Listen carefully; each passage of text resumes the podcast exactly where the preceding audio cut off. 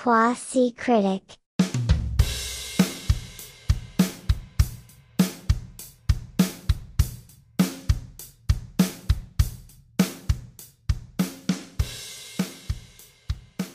Mí me falta, me falta la- el acompañamiento este, alcohólico, no tengo. Este, Muy bien, como cualquier persona sí. responsable, pero yo Sí. hoy no pude. No, Llegué al... no, se ve muy rica esa copa de vino. Quizá para el próximo episodio busco, busco una copa de vino. Me, me Bueno, copa. bueno, Me copa una copa. te copa la copa. Eh, claro.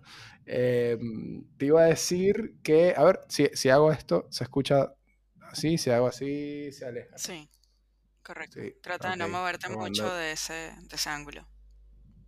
Bueno, me quedo en este ángulo. Este es pleasure, ¿no? Pleasure. Estamos hablando de pleasure. Ya estamos hablando de pleasure. Que desde que estoy pensando que vamos a grabar este episodio, lo primero que se me viene a la mente es pleasure. that is my-". Y, y no es la canción, la canción dice treasure, pero siempre mi mente se va ahí. Es cierto, pleasure. claro, es cierto. Y además es una canción Pero- muy feliz que no haría demasiada alusión a esta película de la que vamos a hablar hoy, ¿no? Y no, no, no, no. La verdad es bastante, bastante, no sé si triste es la palabra. eh, no Oscura. sé. Eh, eh, he, vi- he visto mejores pornos. Esta porno no me gustó mucho. Digamos que La- con esta porno sufrí. Sí, no, no, no es la idea de las pornos. ¿Por qué, Y hice- no. por qué la hicieron? no, de, hecho, no sé cómo se sentirá gente después de ver esta película, pero es como que el, el detrás de, cámaras de lo que sucede realmente en las pornos que te muestra esta película es tremendo. O sea, como, como todo, o sea, uno sabe que las películas y las series y todo eso es, una producción y es ficticio, pero el, el nivel al, al punto, al, al punto el que te hasta el punto que te muestran lo falso y lo producido y más que nada lo, lo- lo asqueroso y lo tortuoso que es el porno detrás de cámara acá es, es impresionante, ¿no? Sí, totalmente. Este, bueno, para dar un poquito de contexto sobre la peli, es una peli que pudimos ver en la plataforma de Movie, se llama así, tal cual como dijimos, Pleasure, y es de una directora sueca, cuyo nombre no puedo pronunciar bien, pero estuve investigándola un poco y entiendo que es su primer largometraje. Pero si bien si es su primer largometraje, tiene una serie de cortos donde ya había abordado la temática de la industria porno. Y la industria porno justamente desde el ángulo en el cual eh, bien mencionabas, que bueno, que es como mostrarnos toda la maquinaria que hay detrás de esta industria y lo terriblemente cruel que puede ser para todos los que laburan en ella, ¿no? Mm. Y, eh, es nin- ninja, es, una, es ninja. Ninja Tyberg, creo que se llama, la, esta directora. Eh, tengo acá mi, mi, mi chuleta. Eh, Ninja Tyberg y Pleasure fue uno de los cortos. O sea, es basado en un, en un mismo corto de ella, ¿no? de Correcto. 2013. Llevó ese, ese corto, la premisa de ese corto, a un largometraje. Este, Ah. No tuve, estuve buscando un poco los, los cortometrajes, a ver si podía ve- ver, algo, ¿no? En, formato corto, y no logré encontrar nada, eh, digamos, de acceso fácil. Pero justamente quería hacer esto porque me llama mucho la atención y creo que es como su marca autoral, justamente como la mirada femenina sobre toda la industria porno, ¿no? Que no es algo, no es algo nuevo, digamos, es algo que ya viene desde hace varios años gestándose como un género, un subgénero dentro del cine erótico.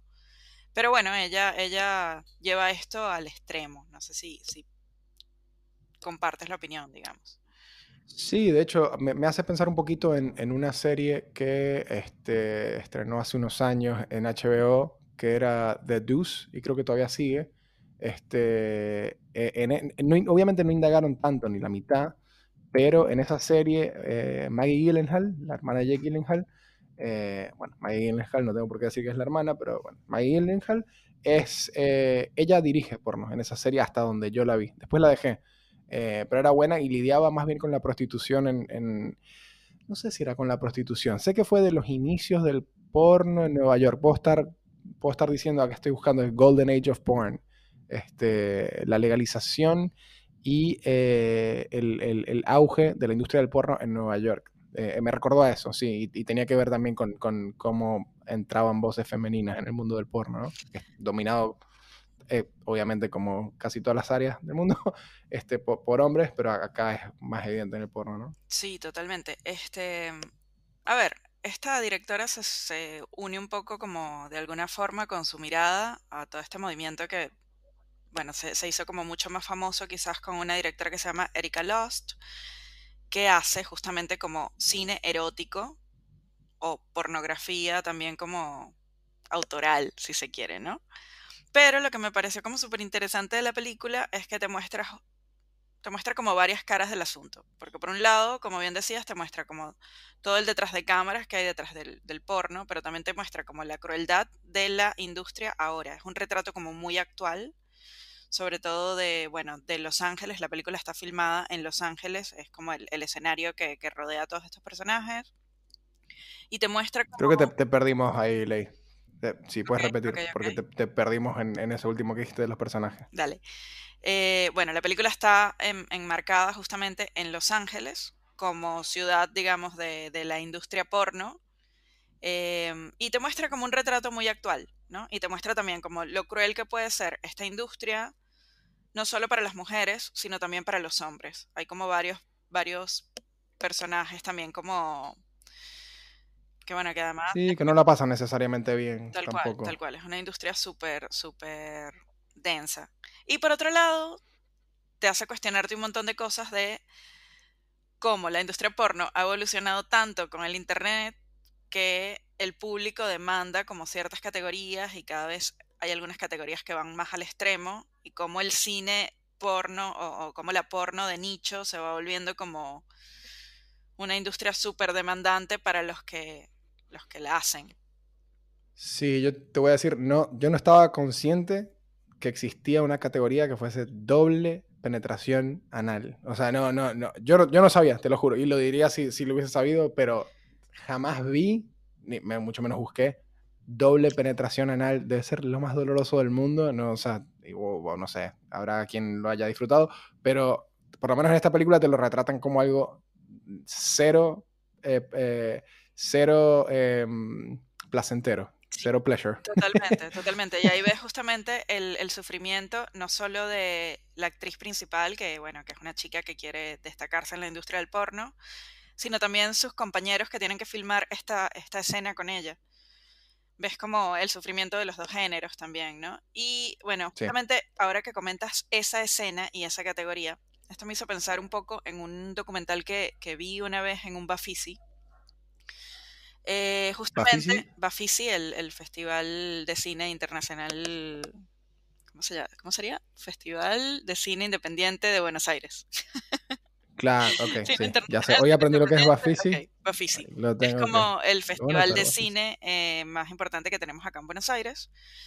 Y hubo Ok. un año en el que hubo como una categoría, no sé si una categoría, pero hubo como muchas películas que tocaban la temática, que abordaban la temática. Yo particularmente fui a ver una proyección, que además fue muy, muy loco porque la fui a ver en el Malva, en el cine del Malva, que bueno, para los que no conocen Buenos Aires, em, el cine del Malva es como un cine muy, eh, si se quiere, institucional, no sé, es como un cine como con mucho renombre, elitesco, no cualquiera proyecta ahí. Y este director era un director eh, que vivía en Estados Unidos, en Los Ángeles, pero era latino, no recuerdo su nacionalidad, pero él vino a presentar la película y después contestó una serie de preguntas del público. Y este documental hablaba justamente un poco de los retratos de, o sea, eran como entrevistas a las, las actrices o, o los, sí, las estrellas del porno vigentes en ese momento. Y habían tres testimonios, tres o cuatro testimonios de actrices que decían que lo peor que les podía pasar justamente era como tener que encarar una, una escena de doble penetración o algo que llaman en el porno gamba, gamban, que es como Sí, una mujer con lo muchos conozco. hombres o bueno, para los que no conocen.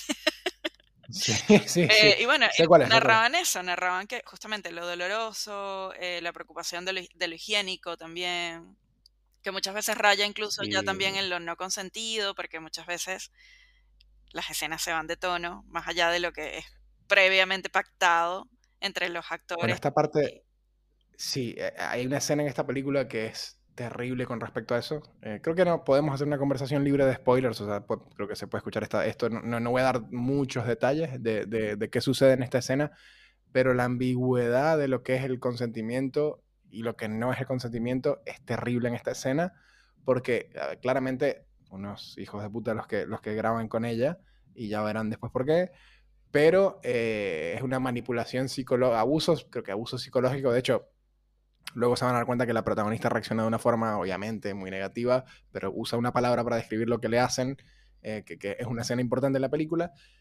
Yo vi ahí un aspecto, un lado del abuso psicológico eh, que yo nunca había visto retratado así y me pareció súper mega impactante porque era como una especie de good cop, bad cop. Cuando, cuando estaba prendida la cámara se comportaban de una forma y cuando se apagaba la cámara se comportaba, se comportaba de otra totalmente y creo que así lograron terminar de grabar esa escena. Cuando la vean van a saber a cuál me refiero. Totalmente. Pero tremendo, súper impactante. Sí, y la directora justamente está jugando todo el tiempo con, esta, con este discurso, ¿no? De hecho, también por eso hay algunas escenas que son demasiado incómodas de ver y ella decide prolongarlas en el tiempo y, digamos, no cortar en el momento en el que uno como espectador espera que corte, ¿no? Justamente para mostrarte todo eso, como para mostrarte todo el lado terrible al que, bueno, al que se tienen que adaptar las personas que deciden eh, trabajar en esta industria. Pero así también como te muestra el lado de, de, la gente abusiva y de la gente que se aprovecha de alguna manera. Si quieres, quitamos la cámara porque se está, se volvió a... Ok. Igual va a seguir pasando, creo, porque es mi internet, ¿eh?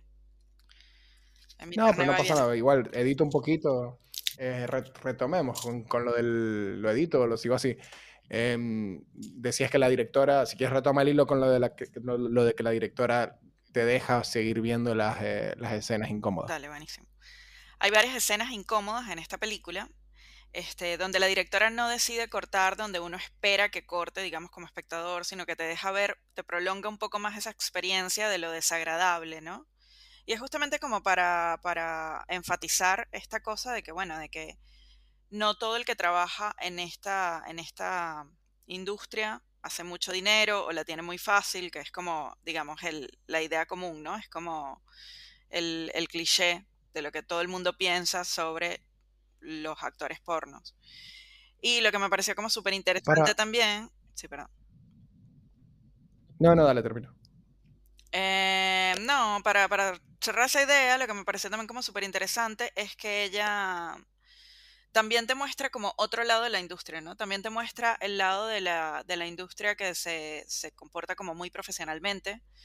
Eh, hay una, una escena puntualmente donde ella eh, la protagonista empieza a incursionar en el cine, eh, en el nicho de, de sadomasoquismo, de sumisas, no sé. Y hay una pareja que se dedica a filmar esta, esta, este tipo de porno y es como súper profesional desde el, desde el inicio con ella, ¿no? Eh, la cuidan en rodaje, te das cuenta que todo está como de alguna manera también puesto para la cámara, que hay momentos que son como falseados o actuados para que ella no la pase mal en rodaje. Y es una experiencia totalmente distinta a la escena que, comentabas anteriormente, que raya casi en una violación, ¿no? en, en abuso. Y es totalmente inesperado, porque creo que mucha gente se, se esperaba que fuese al contrario, ¿no? Que fuese esta escena, eh, esta gente de sadomasoquismo va a ser súper turbia y ahí te juega en contra del prejuicio porque resulta que sí, fueron súper profesionales con ella, la súper cuidaron, como que podía quedarse ahí trabajando su trabajo indefinido. Sí, de hecho, eh, después de esta escena, ella tiene una, un diálogo con sus compañeras de casa que también se dedican a la industria porno y ella les dice, hoy la pasé tan bien que creo que encontré mi nicho. O sea, es una experiencia ah, como muy distinta a la escena que vas a ver unos minutos después que a mí particularmente este, me, me, me generó algo muy desagradable, o sea, sufrí, sufrí. Eh, eh, hubo un momento en el que dije, basta, eh. corta, ya entendimos, y ella seguía, ¿viste? Como que la escena no corta, la escena es larguísima. Y es justamente como para, dejar en claro ese punto, ¿no? Y hay, hay, después un todo, todo, o sea, hay, hay, un aspecto poético sobre el final más adelante que, que conecta con esa escena que es, es, muy, es muy buena, muy efectiva la película en, en, en, cerrar este, ese arco, porque tiene, tiene un cierre más adelante. No quiero, no quiero dar más detalles, pero tiene, o sea, esa, hay una escena más adelante que responde a esta de la que estamos hablando. Sí, totalmente. Y, y, y es muy también impactante volverlo a ver, pero con otro, eh, desde otro ángulo. Hay, hay, un aspecto también que, que me di cuenta que es que para los hombres es muy notorio que no lo disfrutan tampoco. Por lo menos en el porno mainstream, es lo primero que hacen antes de grabar es o pastillas o estar lo que sea para mantener eh, al, al, compañero este bien, bien erecto por mucho tiempo largo. Y eso es como, los veo ahí, están trabajando y la pasan re mal también. Es como que no, no, no hay ningún aspecto que se disfrute más allá de, como en cualquier trabajo, si te cae bien la gente con la que trabajas, tipo, ah, hoy grabé con un chico súper buena banda. Claro. Ah, hoy me tocó con una compañera buena. De resto, la parte del sexo es cero, creo que cero disfrute, ¿no? Sí, sí, totalmente. Y yo creo que ahí justamente ella también como que subraya que la, que la violencia, eh, digamos, de esta industria no es solo para las mujeres, sino que también es masculina, o sea, también los hombres la padecen, solo que, bueno, a niveles distintos, ¿no? Tal cual como decías, o sea, ves también como la vulnerabilidad del hombre, porque además el, el porno ha construido como todo este estereotipo alrededor de los hombres, este, como de, no sé, de virilidad extrema, como de, bueno, de, de poder aguantar no sé cuántos episodios, ¿no? Y no, y te das cuenta ahí que en el detrás de cámara que, que someten sus cuerpos a un montón de cosas que son que son súper violentas y súper dañinas. Entonces sí, al final como que nadie la pasa bien. No importa cuánto les paguen. Sí, No, sí, es una industria bastante asquerosa, creo. O sea, hay, obviamente hay, hay, también actores porno consagrados que se ven, hay actores porno reales y actrices porno reales que están en la, en la película y, y, son consagrados en el sentido de que sí, tienen historial y creo que les irá súper bien y tendrán privilegios como las Spielberg Girls, creo que era que, que, que, reflejaban en, en, la película, que, era como este, este, creo que era un productor o director porno, que todas querían trabajar con él. Eh, y sí, hay como una élite también dentro de la industria donde, donde te, te ahorras toda esa, eh, toda esa, ese maltrato. Sí. Pero de cierta forma pasas a ser maltratado también. Sí, totalmente. Y ahora que comentas eso, eh, me haces pensar en, bueno, una conversación que tuve con nuestra productora, que también vio esta, esta película y que me comentaba que para Sí, ella fue sí. tan impactante que ella después de la película empezó a buscar los nombres de- del cast, ¿no? Porque ella quería saber si, si realmente todos se dedicaban a la industria porno, porque le había parecido como una actuación demasiado casi documental. Y efectivamente, todos son parte de- del, casi todos, de la industria porno, a- actúan o trabajan o dirigen o de alguna manera están involucrados. Y entonces, bueno, de- desde ese lado es también como medio crónica, ¿no? Porque están contando cómo es su día a día. Sin Sí, y embargo, hubo un par que salieron a, a- a- como a, echarle mierda a la película un poquito, a decir tipo, no, eso no, lo que terminaron poniendo no, no es real, no sé qué. Pero, mira, sí, no pero sabía, decir, sin embargo. no sabía. Justamente lo que iba a decir es como que, sin embargo, me parece que es una película que, si bien evidencia un montón de cosas, no cae siempre en un juicio de valor. O sea, no es que todo el tiempo la directora te está diciendo esta industria es terrible y todos los que están acá, pobrecitos, sino que de alguna manera como que Eso, eso me encantó. sí, Eso me, eso, me. Simplemente, pues, yo hace poco aprendí, aprendí bien lo que es el concepto, entendí bien el concepto de directores o películas que no quieren eh, hacer tu mente por ti. O sea, te muestran y luego tú decides, saca tus conclusiones. Y me doy cuenta que las películas que son así te provocan y te hacen pensar de maneras mucho más interesantes. O sea, me viene a la mente una que no tiene, que no hay, no se asocia mucho con esta, pero otra que sí, eh, el Licorice Pizza, que, eh, de, Paul Thomas Anderson, que te mostraba simplemente una situación bastante este, extraña, eh, incómoda, eh, pero nunca hace juicio de valor al respecto y deja simplemente que la audiencia diga lo que le pareció en, su, en la comodidad de su hogar o el camino de regreso al cine. Y hay otra que es Red Rocket. Y, y Red Rocket, del director del que hizo este, Florida Project, no recuerdo su nombre ahora, pero está muy vinculada con esta, y ahora te voy a decir por qué. Eh, pero sí, me- eso me encanta lo que estás diciendo, de que no, la película no emite juicio de valor, al punto de que ni siquiera te dicen, no te terminan de explicar por qué ella realmente se fue a hacer porno. Eso nunca te lo aclaran. Sí, me parece que directamente tampoco es como demasiado relevante para la historia y eso está buenísimo. Ahora que compartes eso de, de, bueno, de las referencias a las que te hizo pensar, ¿no? La película, las que te hizo recordar. A mí me pasó que no pude evitar pensar en Nymphomaniac. La de... ¿Sabes que esa película nunca la pude, siempre me intimidó, me, intimida, no, no, no, no la puedo afrontar. Es como que, creo que vi partes, este, a ver, creo que sí, llegué a ver partes sueltas, pero nunca la he visto toda. Sí, es, una, es una película difícil de ver. A ver, eh, yo la fui a ver además en el cine, también en un Bafisi, de vuelta. a veces caigo en, en, unas cosas medio tortuosas en el Bafisi, simplemente porque me dejo llevar por la sinopsis o por algún nombre. Y, y bueno, termino padeciendo un poco eh, las dos horas de película.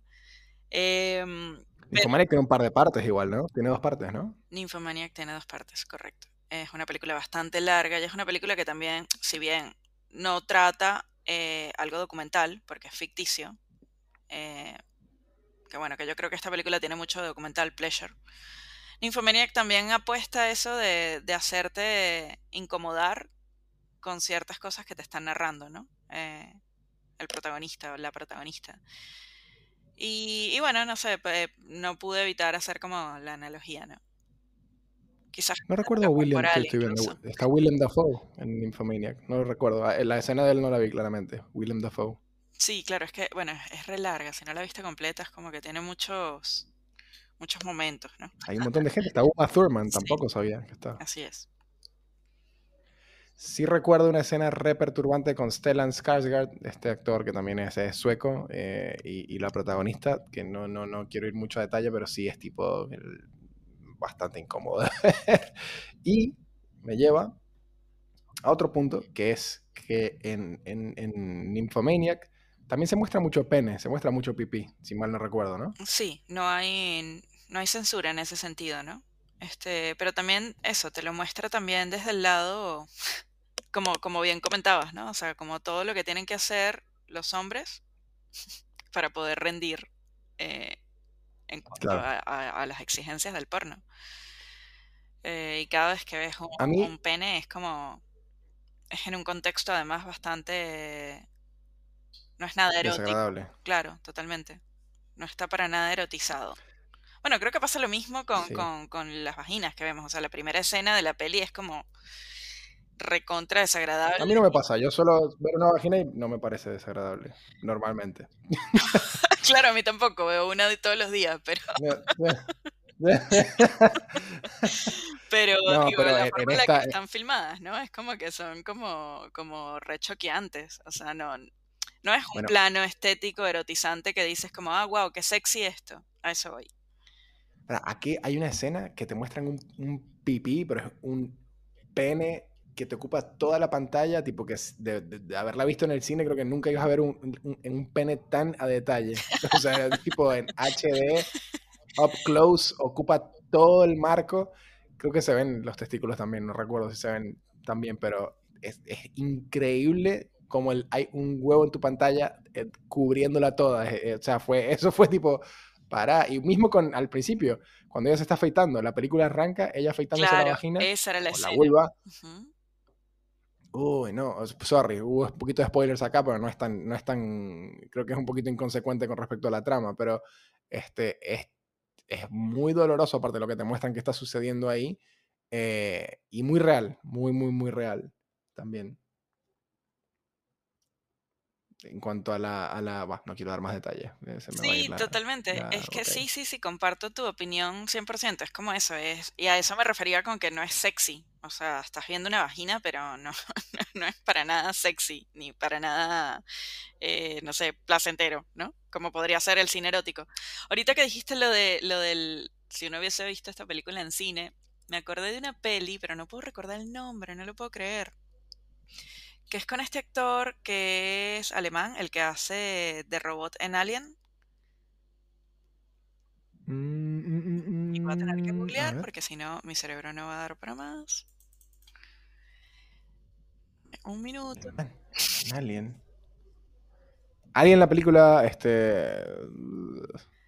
Alien el remake, ¿no? Este... De las últimas. Que en realidad no se llama Alien. Eh, se llama. Ah, de las, pero de las más. Alien Covenant. Eh, Michael Fassbender. Michael Fassbender. Michael Fassbender tiene una eh, película que se llama. ¿Él no es alemán? Eh, bueno, eh, eh, según. Ah, no, sí, nació en Alemania, pero es irlandés, me parece. Ciudadanía irlandesa, va, pero nació en Alemania. Ok, ok, ok. Claro. Eh, a ver, ya te voy a decir cómo se llama esa película, porque esa película empieza con un plano del pene de, de- un primerísimo primer plano del pene de Fassbender y yo la fui a ver en el, en el cine. De nuevo, otro Porque era el pene, la, de- la fuiste a ver porque era el pene de No, Michael no sabía Fassbender, que iba, que iba a empezar así, pero fue realmente como impactante. La película se llama Shame. Como Ah, aquí, acabo de googlear Michael Fassbender Penis. Ojalá que no, no, no queden los cookies esto y me empiece a sugerir cosas, es pero impresionante. Este, cuentas cómo quedan tus cookies. sí, seguro, mañana me empiezan a salir cosas, pero todo sea por el podcast. Este, igual estoy viendo aquí que es una, se, se ve, pero está como de lejos, ¿no? O sea, el marco no es que ocupa todo el marco de la pantalla tampoco. Eh, mm, es debatible. Es ¿O bastante sí? impactante, sobre todo para ser el pene de alguien famoso, ¿no? Este, Claro, sí, fue real, digamos. al que, al que además uno identifica fácilmente. Es un actor que hemos visto desde un X-Men hasta, bueno, una película como esta. Un tipo súper versátil, Claro. súper guapo, ¿no? Como ícono también como de la belleza, no sé, europea. Y de repente, bueno, es como una apuesta súper loca, eh, una apuesta súper intensa, esta peli. Y lo hace súper bien, es una peli muy buena. Eh, pero bueno, me fui por las ramas, para variar. No, eh, nos fuimos por los penes, nos Nos fuimos. fuimos por los penes. Este, claro, hay que volver un poco. Pero yo- a mí esta película me llevó a un lugar, una pregunta, que es que, ¿por qué se viene? En realidad sí se entiende, ¿no? Pero me, me- me puso- hice un poquito de investigación con respecto a que de un tiempo para acá, en la más reciente, en la última década, o quizá un poco antes, más que nada con Game of Thrones, creo que Game of Thrones empezó un poco como a, cambiar el paradigma con respecto a que existe equidad entre eh, los desnudos femeninos y los desnudos masculinos. O sea, antes no se veía tanto pene en pantalla como se veía vagina. Eh, no di con una respuesta, digamos, eh, clara, de, una, una- una cronología, digamos, este, exacta de cómo se empezó a dar esto. Con lo que sí di, y estoy seguro que vas a tener hay mucho que decir, es en, en- a lo largo de la historia, no, obviamente no era común, ni siquiera eran común los, los desnudos. Según la primera película donde se mostró a una mujer teniendo un orgasmo, fue una película checa que se llama Ecstasy en 1933.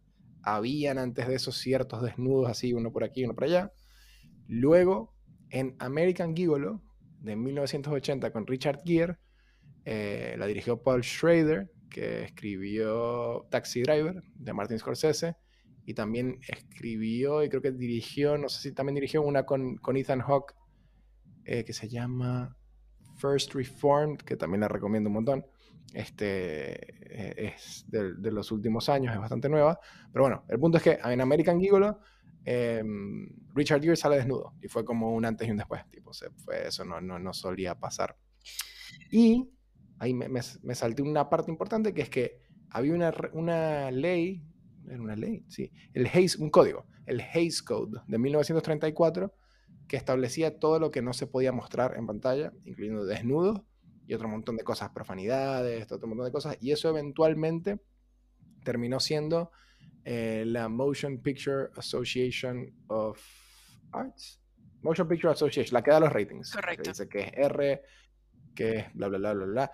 Nada, me fui ahí a, a buscando cómo, cómo fue esta historia de que antes eran des- más desnudos femeninos, antes no habían desnudos en lo absoluto, después fue desnudos femeninos por mucho tiempo, y luego empezamos a ver penes. Sí, esto es súper interesante lo que acabas de hacer porque es como un timeline bastante accurate de, de tal cual, de, de lo que fue para Hollywood los desnudos, porque el cine independiente, sí. sobre todo el cine europeo, eh, hace rato que venían los desnudos, este, incluso desde los comienzos del cine. De nuevo con el Malva, pero es que el Malva hace unos ciclos increíbles, de verdad que es como que espero que puedan retomar pronto después de la pandemia porque lo que hacen es maravilloso. El Malva hizo una vez una retrospectiva de, como una cronología de la evolución del cine porno. Y habían cortos en 16 milímetros y en 8 milímetros este, de 1900 bla. Entonces, realmente es como que, bueno, lo de los desnudos es también depende del cine que consumas, ¿no? Porque, qué sé yo, este, si ves cualquier película de Pasolini, ahí no hay censura de ningún tipo, ¿no? Entonces, es, es, es sí, es como es también a lo que venimos acostumbrados como espectadores, de acuerdo a lo que nos llega también, de acuerdo a nuestro circuito, de acuerdo a lo que, a lo que los grandes conglomerados nos traen a nuestras salas. Yo creo particularmente que acá en Buenos Aires tenemos como muchísimas, muchísimas otras ventanas, ¿no? Para ver cine como un poco atípico. Eh, atípico quiere decir fuera de lo comercial. Y este tema del erotismo y de, y de los desnudos, este, además por, por igualdad de género, es como súper complejo y súper extenso. Pero, pero bueno, a mí me parece que en esta peli eh, está retratado de una manera como muy, muy documental, eh, sin, sin querer como inducirte ningún tipo de, de juicio ni ningún tipo de opinión. Y eso me parece súper interesante.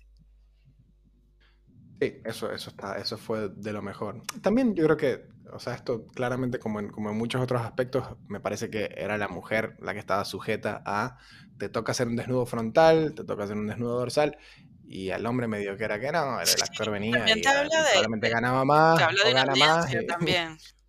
Te habla del- de, lo que consume el público hoy en día, porque ¿por qué esas categorías son más demandadas? Este también es como que te- yo siento que, que de alguna manera la peli también como una tercera trama te, te cuestiona un poco, o cuestiona a todos, digamos, a- al, al consumo de la pornografía hoy en día. El por qué existen ciertas categorías, el por qué algunas actrices tienen más chance que otras, en fin, es como re complejo todas las, las subtramas que va como destapando sin profundizar demasiado en ninguna también. Aparte, totalmente innecesario. Tipo, do- que- o sea, es, la gente que consume doble penetración anal es simplemente por el shock factor. O sea, es como no, no, no hay nada más detrás de eso. Y, y hay gente sufriendo que accedieron a sufrir para gra- grabar y ganar dinero, ¿no? Pero en realidad no, no hay lo que te está vendiendo la porno, no hay, no hay nada de placer detrás de eso. Quasi critic. Hubo algo acá que me pareció. em, me recordó también a Red Rocket. Que. Y Red Rocket creo que tiene que ser un episodio cuanto antes. em, que fue la. No sé si es la cinematografía o la fotografía. Nunca voy a entender la diferencia. Quizá algún día voy a entender la diferencia para el episodio 100. el- Si, si llegamos al episodio 100, yo voy a haber entendido la diferencia entre la fotografía y la, y la cinematografía en, esta en- en las, en las pelis. Pero eh, voy a decirlo en términos eh, que, que yo entiendo, que es que es muy linda de ver y Los Ángeles, si bien es una ciudad que es totalmente fotogénica dependiendo de donde se le mire, acá te la re- retratan de una manera totalmente este, trashy, fúnebre, eh, triste, desolada y, al mismo tiempo se ve muy lindo, al mismo tiempo es muy lindo de observar en su, en su tristeza. Eh, eso me pareció muy, muy, o sea, la- tiene una cinematografía bastante lograda la película, no es que solamente te muestra todo esto horrible y no es agradable de ver, es re interesante como al, mismo tiempo es agradable de ver la película. No sé si te pareció igual. Sí, totalmente de acuerdo con lo que dices. Y me encanta tu propuesta de Red Rocket. Podemos, podemos retomarlo en algún otro episodio.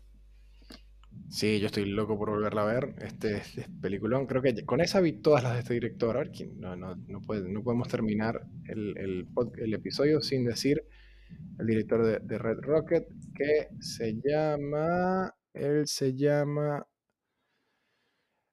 Se llama Sean Baker. Sean Baker, el director de, de Red Rocket, y tiene otro par de películas más. em, tiene. Uh, tiene un montón. Sí, no, no estoy ni cerca de haber visto. Pero creo que la, como que la, con la que más se hizo más conocido fue Tangerine. Y esa no la he visto. Eh, vi Florida Project y vi, Red Rocket. Las dos, las dos muy buenas. Em, pero bueno, Pleasure está en Movie. Em, verdaderamente me, casi que me suscribí a Movie para ver esta película. Hay un montón de cosas más ahí que, que tendría que ver. Podríamos darle eh, ya nuestras, em, nuestras puntuaciones. Yo puedo empezar y te diría que te diría que le doy toda la puntuación más completa. Eh, a ver, no, no, no creo que me provoque comer absolutamente nada después de ver esta película, pero le doy, le doy la gaseosa, le doy los pochoclos, le doy la cena, le doy el postre. A esta película le doy todo porque es de esas películas que desde que le diste play hasta que terminó, estuviste pegado a la pantalla viendo por, por shock, por sorpresa, por, por interés, por lo que sea, pero te, te relata una historia increíblemente interesante y, cautivante, así que le doy toda esta película. Buenísimo, buenísimo. Este, sí, ya se habla mucho de tu experiencia, así que está genial. Em, a ver, no, yo, yo le doy un una gaseosa y un pochoclo, no más que eso. Me pareció como. ¿Por qué tan poquito? me pareció, me pareció una, una, propuesta interesante, pero tampoco viene a contarme nada nuevo que no haya explorado alguien más en este género. Eh, y particularmente hay momentos en los que me pareció excesivo, me pareció larga por momentos. Este, pero está bien. Ok, sí, rato, sí. O sea, no, no, sí, no, sé, quizás porque hay tanto... la cabeza, digamos, como para darle todo. Te qué pasa, que yo creo que ahí diferimos en, en, en, algo muy importante, que es que yo nunca tuve tanto acceso a, a, cine que quizá, al cine que a ti ya te mostró cosas como esta. O sea, yo siempre he sido consumidor más que nada cine Hollywood, o sea, es muy poco el cine indie que he visto.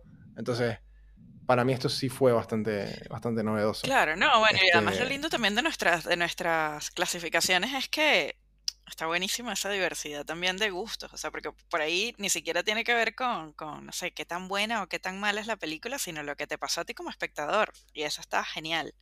Este, yo, la verdad que eh, rescato un montón de cosas, pero hay otras en las que, no sé, no, no, eso, no, sentí que no me contaba tampoco nada nuevo. Nada nuevo. Sí, yo, yo más que nada le doy esto porque a mí me cuesta ahora mucho, mucho, mucho encontrar películas que me siente y no me acuerde de revisar el teléfono. Es muy raro que me pase. Y con esta fue tipo. Se enganchó. Genial. Sí, claro. fue como que me pude escapar a un mundo horrible. No me, no me escapé al mundo de, de Father of the Ride como el otro episodio, que era un mundo de, colores y diversión y, y, habanos y, Osuna en un yate en Miami. Es un mundo asqueroso, pero igual está en otro mundo. Si, si, la película me lleva a otro mundo, le voy a... Me encanta la película. Genial, genial, genial. Bueno, ojalá y nuestros escuchas la vean y nos comenten, ¿no? ¿Qué les parece? Si tienen movie, creo que todavía está disponible.